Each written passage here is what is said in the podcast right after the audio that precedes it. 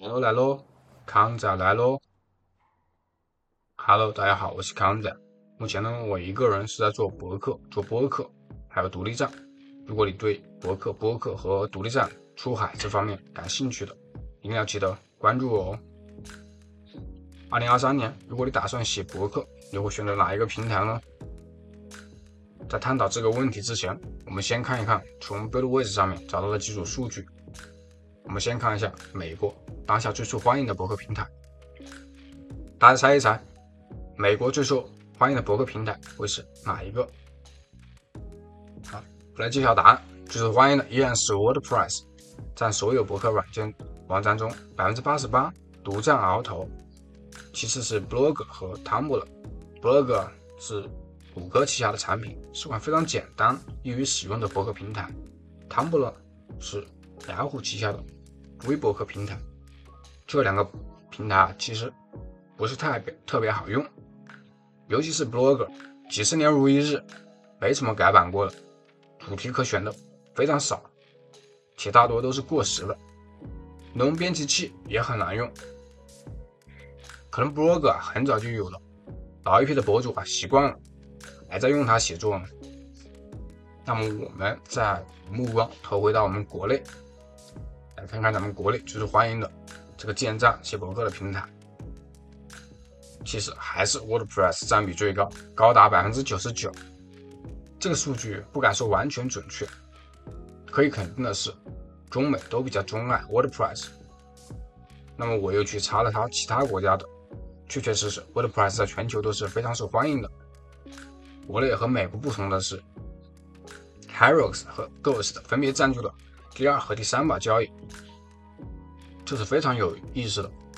Hero 是中国台湾的托米城开发的一款静态博客框架，，Agost 则是 WordPress 前员工开发的博客框架。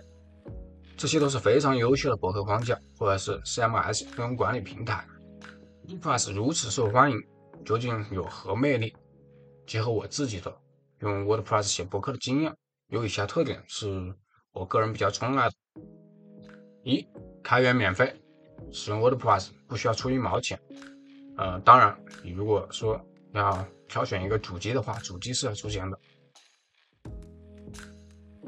二使用非常简单，软件本身的交互逻辑很清晰，初学者基本上一个小时就能够基本的去操作，这点没问题。三博客编辑器很强大，功能排版非常丰富。用它自带的 Block Editor 就能够编辑出非常漂亮的文章。它这个 Block Editor 也是目前我用过的所有的这种 CMS 或者叫做内容管理系统的这个软件里面最强大的。当然，它并不是我最喜欢的，我最喜欢的这个还是 Ghost 的编辑器。Ghost 的编辑器真的很让人能够专注于文身文章本身的内容创建。尽管平时写文章的时候，我一般是用本地的 Markdown 编辑器写好之后，然后再上传到网站的后台。但是，一款好的这个博文编辑器啊，是真的很圈粉。是 SEO 优化方便，这点对于没有半点编程经验的我来说，使用插件 Yoast SEO 来优化我的这些文章，真的非常不错。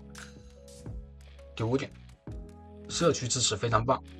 在使用过程中，如果你遇到了问题的话，你去网上随便一查，关于 WordPress，都会有很多帖子，一下就能够解决。WordPress 目前使用过的最大的一个缺点呢，可能就是感觉速度会有点慢。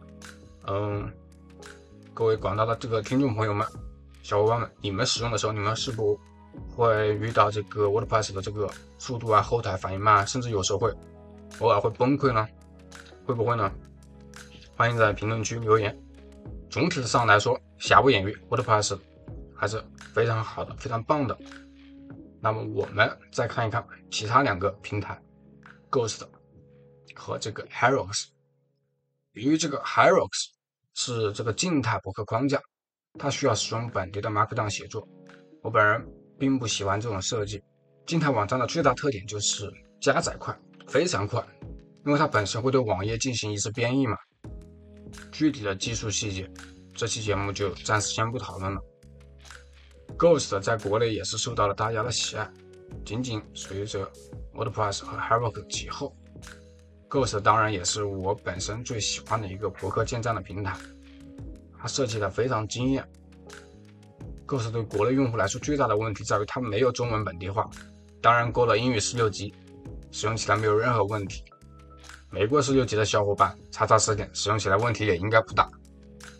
我们看一看这个 Ghost 官网给出的和 WordPress 之间的比较，我来分析一下。经过这个对比啊，可以明显看到 Ghost 在做付费内容方面有着巨大的优势。在国外或者说美国，现在的内容付费可能说已经很成熟了。内容订阅知识付费也是未来的一个趋势，这点是 Ghost 的核心竞争力。如果小伙伴是要做付费内容，高质量内容的话，我觉得用 Ghost 来建档是最佳选择。目前 Ghost 的订阅服务收款集成了这个 PayPal 和这个 Stripe，将来我相信应该可以接入国内的一些支付服务。